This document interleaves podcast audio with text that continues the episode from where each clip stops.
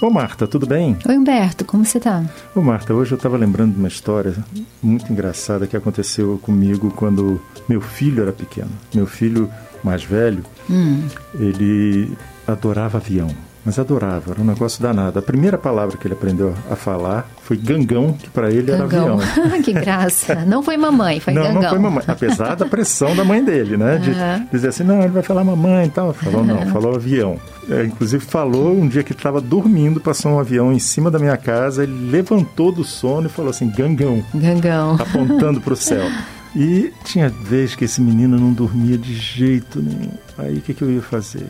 10, 11 horas da noite, lá ia eu, botava ele dentro do carro e ia até o aeroporto para ver esse menino assistir chegada de avião. Chegada de avião. Qual foi a criança que não foi no aeroporto ver avião decolando e, e pousando, né? Muito ah, legal. Pois é, mas não às 11 da noite. É né? verdade, é um pouco cruel.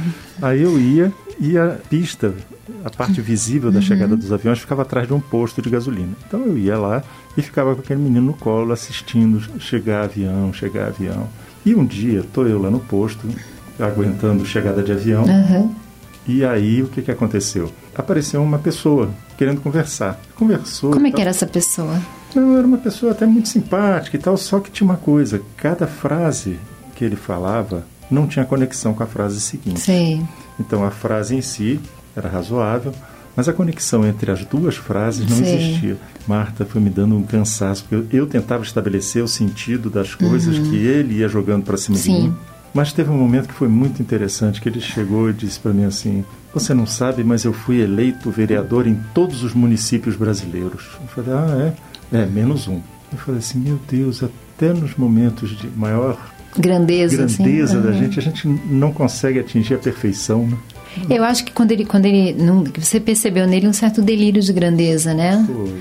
E aí quando ele fala, eu ganhei em todos os municípios menos um, é como se ali botasse um pezinho na realidade, né? É, é como se ele tentasse, assim, ao mesmo tempo que ele está... Num delírio de grandeza. Delírio, é. Ele tenta botar... Esse, esse município em que ele não se elegeu é o fio terra não, de conexão e, e olha com que o mundo. engraçado, né? Você tentou fazer sentido do que ele falava, ele falava coisas desconectadas, falando muito, né? Porque provavelmente ele queria, ele queria se comunicar com alguém, né? Uhum. Essa instinto da gente de se conectar com outro ser humano. Mas o que você... Você não lembra de nada que ele falou, mas o que você lembra é essa frase que é humana. É eu não consegui tudo, eu sou falho. É, né? ele se reconhece como falível. Você imagina, como uma vulnerável. pessoa às 11 horas da noite, eu acho que ele passou o dia tentando se comunicar com alguém e as pessoas, vendo aquela dificuldade uhum. dele, simplesmente ignoravam. E eu fiquei com ele uns 40 minutos Sim. ouvindo. É engraçado, é essa frase que ficou. É, essa frase a... Que, a que você escutou, a que fez sentido para você e que a conectou você com ele.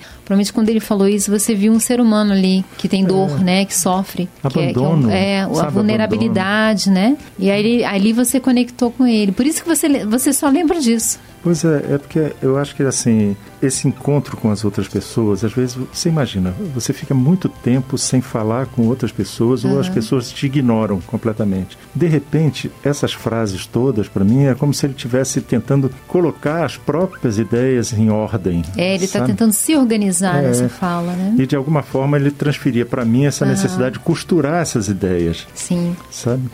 Eu achei muito, assim, Tocante, né? Assim, é, é. E ele, num posto de gasolina, no aeroporto, às 11 da noite. Você imagina, é, claro, ele tinha uma doença mental, tá, tá claro, né? Mas como é que é a vida dele, né? De onde ele, de onde ele veio, o que, que ele fez, como é que é a vida dele? Se ele fala tudo desencontrado, nada faz sentido. Que solidão, né, de, tá, de viver assim. E é interessante isso. As frases é como se fossem um mundo de experiências, uhum. mas experiências fragmentadas, fragmentadas é. sabe? Todas partidas. Mas, mas, Humberto, a gente tem uma função mental que é essa, de costurar, de dar sentido, e é pela palavra, a gente vai simbolizando e a gente vai juntando os pedaços e vai fazendo um sentido e vai costurando a nossa vida. Uhum. A nossa experiência é fragmentada, a gente é que faz a costura o tempo inteiro. Essa atividade de costurar é o tempo inteiro, né? É de dar sentido. E de vez em quando a, a gente está até, a gente tem uma teia costurada, de repente acontece uma coisa que rasga o tecido, né? Aí você tem que ir lá remendar aquele tecido, fazer sentido do que aconteceu. Então a gente faz, e ele com certeza tinha dificuldade de fazer isso, por isso que ele era tão só, tão isolado e tão patético, né? Tão triste, né? Pois é, porque as frases em si faziam sentido, entendeu? Mas era não tinha assim, nada a ver uma coisa com a é, outra. Era uma chuva de fragmentos. Sim. Né? Pois é, Marta. Chegou o nosso é. andar, né? Com... É, vamos sair pensando aí nesse rapaz perto do, do pouso do avião. É verdade. Então tá, Humberto, até a próxima. Até a próxima. Beijo.